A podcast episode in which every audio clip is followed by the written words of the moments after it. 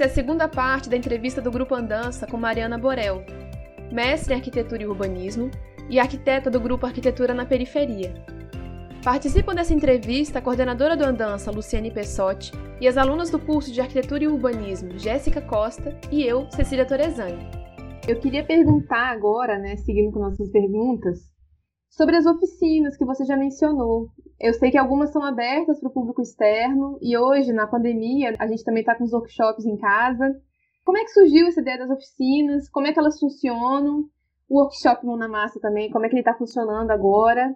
Você pode falar um pouco para a gente? Claro.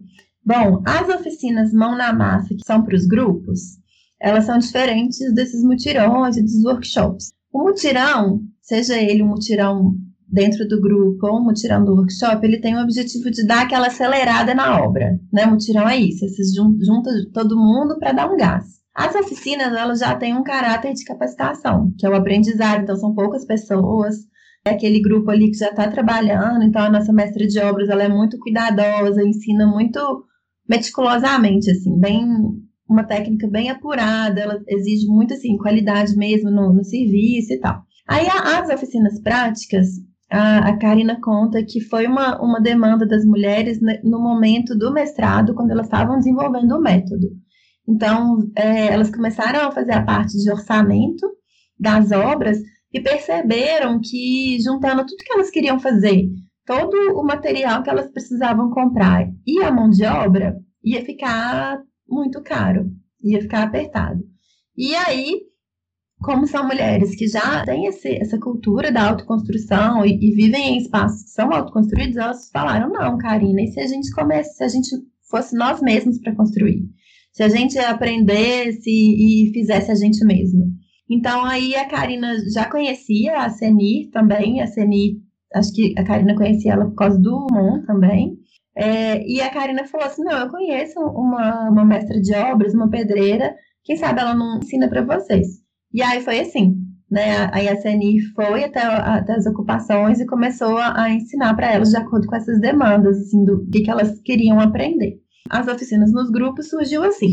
Hoje a gente continua fazendo, a gente delimita um número de oficinas, né? Porque tudo que a gente faz, a gente vai mediando com os custos. A gente consegue fazer quatro oficinas por grupos, que são muito produtivas duram o dia inteiro, em geral elas aprendem o básico, mas seguem treinando depois da oficina. Elas dão continuidade para tirar a dúvida, e quando a dúvida aparece, a CNIR volta lá e ajuda. Em geral, elas têm conseguido aprender e aplicar com essas oficinas. Os workshops, eles surgiram de demandas que a gente começou a receber muito intensamente por e-mail, por mensagem no Facebook, no Instagram, de pessoas querendo conhecer melhor o projeto, com várias muitas pessoas mandavam uma lista de perguntas e é inviável para a gente responder isso, mesmo que a gente faça um, um, uma resposta padrão, assim, nunca atende, né, as perguntas de todo mundo. E também a gente se esforça para que a arquitetura na periferia seja mesmo o nosso trabalho. Então, a gente tem feito um esforço de captação de recurso e de estruturação de um instituto. A gente hoje é um instituto, uma, uma ONG, uma associação sem fins lucrativos. Então, a gente se esforça para transformar tudo que a gente faz em hora remunerada, em, em um trabalho mesmo que seja nosso, nossa atividade profissional. Então, também a gente não tinha tempo para nos remunerar, para ficar abordando esse tanto de, de demanda que vinha surgindo. Então, a gente teve essa ideia de fazer o um workshop, que seria esse espaço onde a gente compartilha com as pessoas interessadas o nosso método. Então, a gente faz um, uma explanação, assim, de umas duas, três horas, aprofunda bastante, Sempre a gente convida alguma participante também para falar, né? As pessoas da, da equipe técnica participam. E aí a gente consegue, com um valor bem acessível, fazer esse momento coletivo onde várias pessoas vão acessar essas informações. Depois a gente faz uma roda de conversa, onde todo mundo né, tira dúvida, pergunta, faz os comentários. E aí a gente teve essa ideia também depois de que só a parte teórica não simbolizaria tanto tudo que é o projeto, que um aprendizado real, uma aproximação real com a gente teria que ter essa parte do canteiro, que é muito forte para gente, muito simbólica, muito importante. Então a gente pensou que essas pessoas, né, a partir do momento que elas já conhecem o método, que a gente conhece essas pessoas também, tem uma aproximação, elas não vão chegar nas ocupações totalmente cruas do que, que significa a nossa chegada ali, a nossa presença nesses locais. A partir disso, elas poderiam ajudar nas construções, nos mutirões. Então, a gente, normalmente a gente faz um dia workshop teórico, no outro dia workshop prático. E aí a gente se organiza, vai com, faz uns esqueminhas de carona, organizamos as compras de material e tal. E aí, de acordo com a demanda de cada mulher naquele momento, a gente faz a oficina que for junto com a CENI. Acaba que esses, essas oficinas também acabam, esses workshops, né, os mutirões, acabam sendo também um pouco oficina, porque a maioria das pessoas chega no canteiro sem saber fazer as coisas de canteiro, né? Quase nenhum estudante de arquitetura sabe assentar um tijolo ou uma cerâmica. Então a CNI está lá e as meninas também que já aprenderam ficam de monitoras e vão ensinando as meninas, a, o, o, público do workshop, a fazerem aquele, aquele ofício. Mas na pandemia a parte presencial está suspensa, a gente tem feito tudo mesmo só teórico e online. Eu até participei do primeiro que teve online. Eu estava inscrita no primeiro que aconteceu um pouco antes desse início assim da pandemia, né? Eu estava em Belo Horizonte, daí eu falei, vou. Só que aí foi cancelado, aí eu me inscrevi no, na versão em casa, assim, que foi ai, maravilhosa também. Falta a parte presencial, que agora eu preciso viver, né? Mas assim, já, já serviu de muito essa participação. Menina, eu sabia que eu conhecia seu nome de algum lugar, então é dos e-mails do workshop. é, porque eu, eu, que faço a gestão normalmente dos e-mails, das mensagens todas. Eu falei, gente, eu conheço ela. Agora você saber da onde. Agora você já sabe que a Cecília é aquela que insistentemente né, quis participar dos workshops. Que ótimo, coisa boa demais. Não é? Eu tenho uma outra pergunta. A gente percebe, olhando o projeto, que vocês têm um senso de coletividade muito amplo, que vocês têm um senso de colaboração, enfim, muito intenso no projeto. E é uma coisa que vai totalmente contra né, a nossa ótica contemporânea neoliberal, né, que destaca tanto o individualismo em controvérsia do, dessa questão né, do coletivo, de a gente se ajudar, de, de criar projetos que, que ajudam o outro, enfim. E você acha que o projeto de vocês, ele, ele é como se fosse uma forma de resistência ao neoliberalismo, visto que a gente tem também uma grande homogeneização das práticas construtivas no, no meio da, da construção civil. Você acha que vocês seriam uma resistência nesse contexto? É, eu acho que uma resistência é muito, né? Acho que uma pequena fissura, porque é muito difícil lutar contra as forças hegemônicas do, do neoliberalismo, mas de fato o projeto ele propõe uma inversão de lógica que, que sim, né? A inversão da lógica é, é uma fissura, sim. Especialmente por isso que eu até já comentei desse resgate assim da união coletiva das mulheres né, em prol do, da coletividade. Então, quando a gente trabalha em grupo, a gente não está construindo cada uma a sua casa, estão todas construindo todas as casas. E esse é um processo de ajuda mútua que é muito claro para gente. Como eu, eu, também já falei disso nas oficinas, né? Que a conquista de uma vira a conquista e a inspiração da outra. Então, os mutirões, eles são um pouco dessa, dessa inversão também da lógica individual, né? Para a lógica de uma. Não do comum, assim, né? Acho que também seria muito falar do comum, mas de, de uma coletividade, de, uma, de um entendimento coletivo. Uma coisa que a gente vê muito na, nas ocupações é essa lógica do, dos esforços coletivos, né, de, de uma inversão do, do, individualismo. As ocupações uh, lideradas pelos movimentos sociais é, são pessoas que dispo, disponibilizam muito do seu tempo para participar de assembleias, para participar de ações de divulgação, é, ações coletivas no território, para construir uma horta, uma praça, um projeto de recuperação de uma nascente. E eu acho que isso também, por a gente trabalhar em territórios que têm uma, uma proximidade com os movimentos de luta, a gente também se fortalece nessa noção que, que o movimento já, já traz para a gente e que a gente soma com a noção da, da, da cooperação entre as mulheres. Uma questão é, é muito interessante essa que a Jéssica traz, para a gente aprofundar um pouco mais, então, essa, essa reflexão, eu queria que a gente pensasse juntos sobre a questão do capital hegemônico. Então, assim, a gente sabe que, como você fala muito no, no território, então a gente sabe, a Emília Maricato fala muito isso também, na questão da ocupação do território, da ocupação da cidade. A gente sabe que as pessoas que moram na periferia, elas estão morando ali porque elas não têm acesso, não têm condições, acesso financeiro, enfim, a trabalho e tal para que elas possam comprar um terreno, um imóvel, numa cidade realmente que tenha todo o serviço público, que tenha a questão aí do, do, de saúde, a questão de mobilidade, transporte, por aí vai.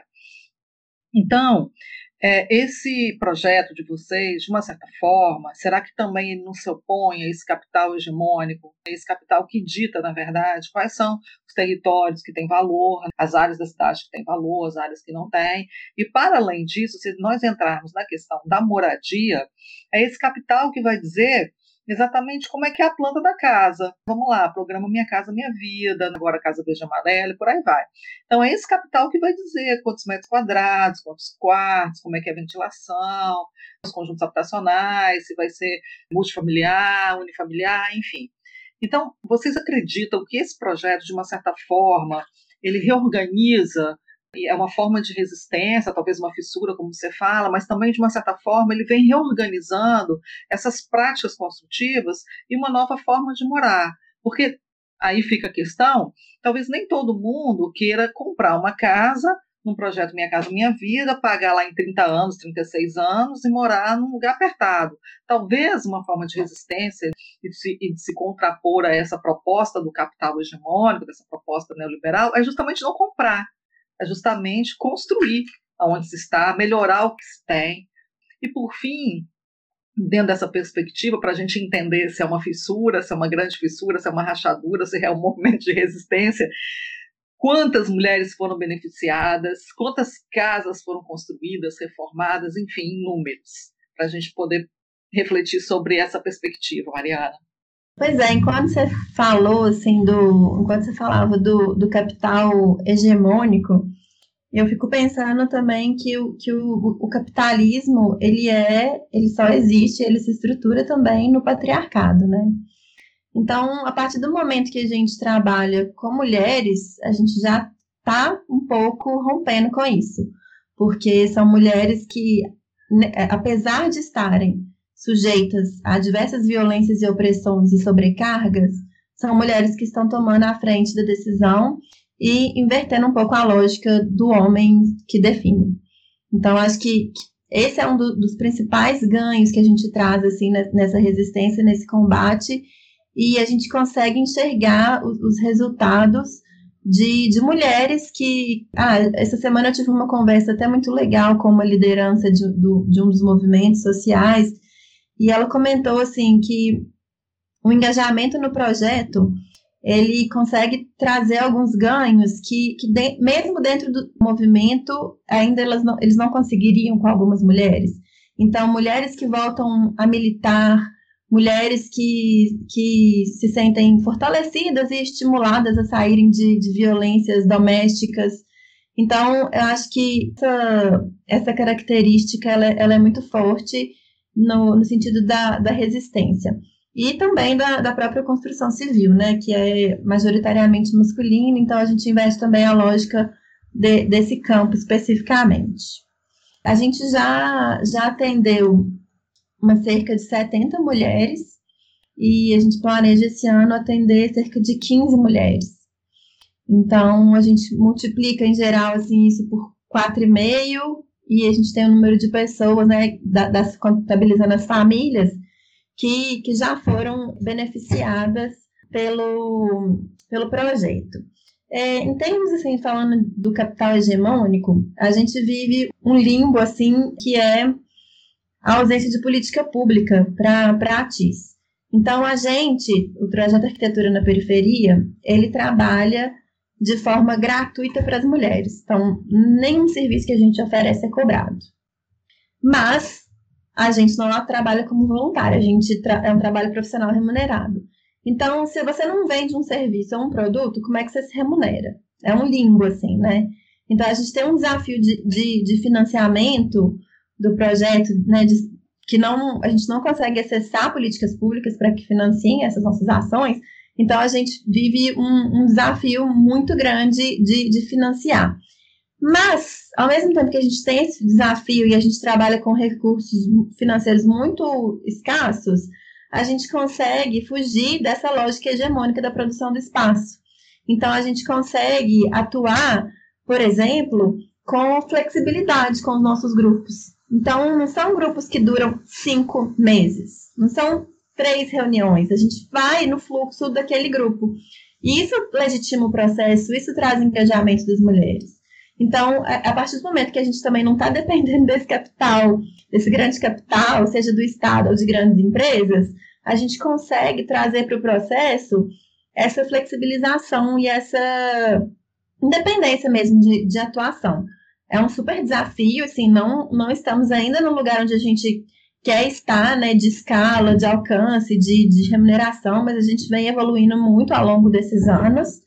E, e eu acho que, que essa ação autônoma, independente que a gente consegue fazer, ela, ela vira, assim, uma forma de, de resistência ao, ao capital hegemônico, justamente porque ela traz escolhas, né? As mulheres podem escolher como elas vão morar. Claro que tem uma super limitação dentro desse, dessa palavra escolha, né? De dinheiro, de espaço do lote, de construção, de técnica, de material e tal. Mas, dentre essas limitações, elas conseguem ter um maior poder de, de escolha e, e, é justamente isso que a, que a Lu falou. É muito diferente você ter o foco num produto, que é o Minha Casa Minha Vida, minha Casa Minha Vida é, é, um, é um, uma política de produto voltada para o mercado, fábricas de construção de casa, do que você ter um, um, um projeto de, de, de produção de espaço voltado para o processo. Então, a gente está voltada para o processo. Quando você volta para o processo, aí você vai incorporar uma série de valores que não são valores do capital. Então, o, é, o valor do, do tempo dessas mulheres, do trabalho, do, do, do cotidiano, do, da sobrecarga, uma, é um trabalho empático, né? Eu, eu, diria assim. Ele tem essa, essa empatia que também não é algo clássico ou comum ao capital hegemônico, né? O capital hegemônico é uma coisa fria, dura e absolutamente rígida, planilhada, assim. Então, acho que a gente faz essas essas micro-resistências, assim, especialmente invertendo algumas lógicas e trazendo alguns valores que, que não são incorporados numa lógica de produção em massa e do, dos programas políticos que a gente vê até hoje no Brasil. É, eu participei, no, não sei se você participou do Enam Park, que foi semana passada, eu participei de uma sessão livre que falava né, também sobre a arte. E aí o trabalho de vocês foi mencionado, foi bastante elogiado, ouvindo você falar, me chama atenção que, para, para além né, da capacitação das mulheres, até porque o projeto dele surge de uma pesquisa de mestrado, ele é um método, né? Ele é um método, e aí, talvez como forma de resistência, esse método ele possa ser replicado em várias outras cidades do Brasil. Eu sei que a gente está num momento difícil, pandemia, enfim, esse, né, uma série de desmonte de políticas públicas, estado de bem-estar social, enfim. Mas, uma forma de encorajamento também ao trabalho de vocês, um super elogio, né, porque também um reconhecimento que foi, foi dentro de um âmbito da, da pós-graduação, com a Anampark, pensar nisso, né, que esse método que, que vocês estão aplicando e aprimorando, ele na verdade, ele pode ser, enfim, replicado para várias outras cidades, várias é, situações, e aí entra principalmente nessa questão, como você falou, como uma política pública não só da área da construção civil, mas por tudo que você falou, fiquei pensando se não é uma política pública também de apoio à mulher, do protagonismo feminino. Certamente essas mulheres, elas são de famílias monoparentais, dão conta aí dos filhos, enfim, de prover, né, a família. Você fala que boa parte delas são negras, enfim, né, que também aprenderam aí a vencer a violência doméstica, tiveram que dar se né, dentro dessa rede de afeto que foi criada, uma dá suporte para a outra, né, uma acolher a outra, essa coisa da escuta, que é importante, a prática da escuta. Então, eu vejo que o projeto ele vai muito, muito além de um método que está sendo aprimorado e que está sendo aplicado e que poderá ser replicado para vários lugares do Brasil. Eu vejo que ele é um, um, um processo também de empoderamento feminino. O que, que você acha disso? Né? Pode ser até uma política pública também associada. Você entende, Mariana? Entendo demais. Justamente por isso que eu tentei no, no meu mestrado pesquisar as políticas públicas de assessoria técnica e aí eu dei um, um foco para como que a gente conseguiria propor dentro do Estado, então entendendo que o Estado é um poder hegemônico, né, que contribui para uma normatividade, que, né, de certa forma, parceira do capital, mas como que a gente conseguiria, então, nesse cenário, propor métodos que tivessem alguma abertura para esses ganhos de autonomia? Porque o nosso método, ele tem essa característica de, eu acho que o que, o que, o que a gente consegue ter de mérito é são esse processo flexível, aberto e moldável, adaptável, que faz com que haja um maior engajamento e essa, esse ganho de autoestima, de autonomia, a partir da produção do espaço, né? Então, assim, são as transformações sociais que, que vêm a partir da, dessa produção do espaço. Então, eu, eu me questionei como que as políticas públicas podem se estruturar para que haja esse ganho de autonomia, para que sejam práticas direcionadas para os ganhos de autonomia.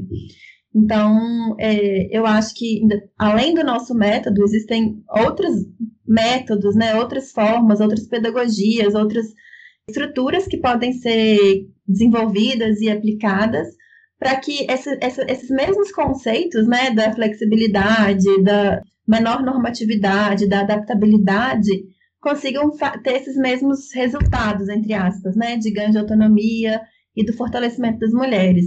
É, eu não acredito numa política pública que seja absolutamente engessada, rígida e normativa, impositiva, autoritária, vai conseguir isso. Então, quais são os caminhos de luta dentro da, da, da luta, né, da, da assistência técnica, da assessoria técnica, quais são os caminhos para a gente conseguir ações que, que sejam direcionadas para esses ganhos de autonomia, que é o que vai fazer, eu acho, uma, essa mobilização social, participação popular, enfim, é uma, uma discussão mais ampla, assim, até, né? E eu acho que, que é nesse ponto que a gente tem que bater, especialmente no momento que a gente vê que a assistência técnica tem sido também muito direcionada para a execução de reformas de baixa renda, né? São aqueles kits reformas, enfim, que muitas vezes nem são assessoria técnica mesmo, nem, nem tem projeto, nem tem envolvimento, é mais uma empreiteira de reformas para baixa renda. Então, a gente precisa pautar isso com muita muita firmeza, né, dentro do nosso campo, dentro do, do, do campo da discussão, mas eu estou participando aqui em Belo Horizonte da regulamentação da, da lei de ATIS, então a gente está tentando fazer uma discussão ampliada com a sociedade para formular uma lei que seja abrangente, que tenha escala, que atinja as pessoas, que seja acessível e que também não seja uma, um, não tenha uma estrutura rígida e, e que seja afastativa, né? A burocracia ela afasta assim as pessoas, né? E eu acho que o que a gente consegue agregar no projeto é que a gente tem essa, essa abertura para flexibilidade. Então, para a gente concluir, eu, já nós estamos no mês da mulher, é, 8 de março, Dia Internacional da Mulher. Nós já sabemos que o dia 8 de março, todas essas lutas históricas que nós tivemos que travar para ter algumas conquistas. Não tivemos todas ainda, principalmente no país como o Brasil. Mas eu queria que você deixasse uma mensagem para as mulheres, principalmente para essas mulheres que você, o perfil dessas mulheres que vocês atendem nesse mês, para a gente encerrar então a nossa conversa. Claro.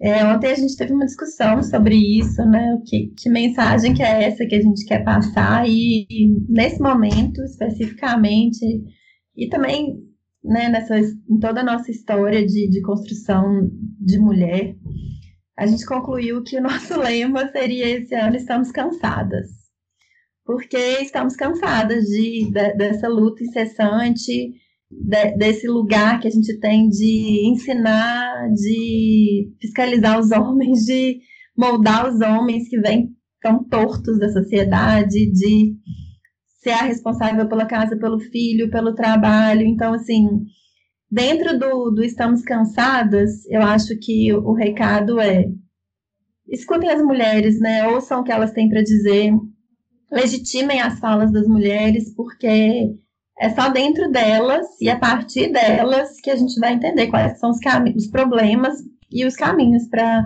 para transformação e, e para mudanças. Acho que, que esse é o recado, né? Escutem principalmente as mulheres negras e pobres, porque elas são a, a linha de frente mais dura e mais pesada da nossa sociedade.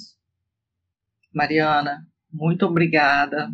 Foi uma entrevista muito linda. O trabalho de vocês realmente é muito assim, emociona a gente, né? Ver vocês tão jovens, assim, tão, tão engajadas num trabalho, numa luta que, no final das contas, né, se a gente olhar para o perfil de quem está numa universidade pública, né, uma parte de pessoas brancas, classe média, enfim, que às vezes não, não, não direciona o olhar para essa camada da população que é tão carente. Então, assim, parabéns pelo trabalho de vocês, por esse engajamento, né, por esse envolvimento. E a gente deseja vida longa ao projeto, que ele se perpetue e também que ele se multiplique aí pelo nosso território brasileiro. Tá certo? Um grande abraço. Não sei se as meninas querem fazer alguma consideração final. Cecília, Jéssica, por favor. Ah, eu quero falar. Mas eu não conheci o projeto. Eu achei o projeto incrível. E sobre a pergunta que eu fiz, eu estava pensando sobre ela, né? Um pouco antes e agora também. E aí, pesquisando, eu adoro conceitos físicos, né? Então, o que é resistência? Resistência é oposição a uma força. Então, a força que a gente está vendo acontecer, tipo, acho que na pandemia está escancarado, as pessoas estão morrendo por falta de coisas básicas, por falta de assessoria básica na saúde, por falta de muitas coisas. E é, e é muito legal ver alguém tirando isso do papel e fazendo uma coisa, sabe? Eu sério, você falava, eu tava com o olhinho brilhando, assim, porque é um projeto incrível, de verdade, assim, queria mesmo elogiar. Achei muito sensacional, porque vocês vão mesmo em controvérsia total dessa força, sabe? Vocês estão lá, vocês não estão só analisando a situação. Ah, isso está acontecendo. Não, isso está acontecendo e eu posso fazer isso para tentar, mesmo ser uma fissura, estão de fato fazendo alguma coisa e sendo uma força contra a força que está mais vigente. Então, para mim, assim, olhando o projeto, eu classificaria vocês como uma resistência, assim, uma, um projeto que está indo totalmente em controvérsia, assim, a um individualismo crescente, sabe? Queria mesmo só falar isso que sensacional, gostei muito. Prazerzão em conhecer você vocês, o projeto. É, eu, gente, eu agradeço os elogios e tal, mas eu, assim, é, a gente também não, não, faria nada sem a confiança das mulheres, né? E sem essas mulheres, a força delas, né? Que estão aí na, na, linha de frente. Então, é mesmo esse encontro, essa, essa somatória, assim. São mulheres de muita luta, de muita garra e que topam, né? Vir com a gente nessa, nessa empreitada. Então, eu, eu, eu também repasso os agradecimentos e o elogio a, a todas que estão com a gente. Vou só aproveitar o finalzinho do podcast, né, gente? É, eu queria só deixar o endereço aqui da nossa página de colaboradores mensais, que se alguém quiser contribuir com o ah, projeto. Por favor, por favor, faça é. isso. O endereço é www.catarse.me barra arquitetura na periferia, tudo junto. E aí, a partir de 10, 12 reais, a partir de quanto a pessoa puder doar, ela se torna um, um apoiador mensal do projeto. Ah, muito legal isso. E fora é, é, a divulgação desse canal no podcast, nós vamos também divulgar no nosso blog e na nossa página no Instagram, certo? Para a gente poder aí dar esse apoio e, e ampliar é, o número de colaboradores, tá, Mariana? Ótimo, Mas é isso, aquilo que eu te falei, vida longa, arquitetura na periferia, tá certo? Parabéns mais uma vez. Obrigada, mulheres também, porque ai, eu falo de vocês para Deus e o mundo. porque vocês inspiram muito, sabe? É realmente um sopro assim de, de esperança e de força que vocês passam com o projeto. Então, vou parabenizar também, né, você e todas as mulheres envolvidas e agradecer por vocês estarem é, deixando a gente mais confiante aí com esses processos. Apesar dos pesares, né, a gente continua caminhando. Então, isso mesmo. Ótimo, meninas. Foi um prazer, viu, estar aqui com vocês. Eu agradeço muito pelo ambiente bom de conversa. Valeu demais. Tá joia. Então, gente, a partir desses elogios finais, né, dessa, dessa, desse abraço fraterno virtual, a gente encerra a nossa conversa. Obrigada, Mariana, obrigada, Cecília e obrigada, Jéssica.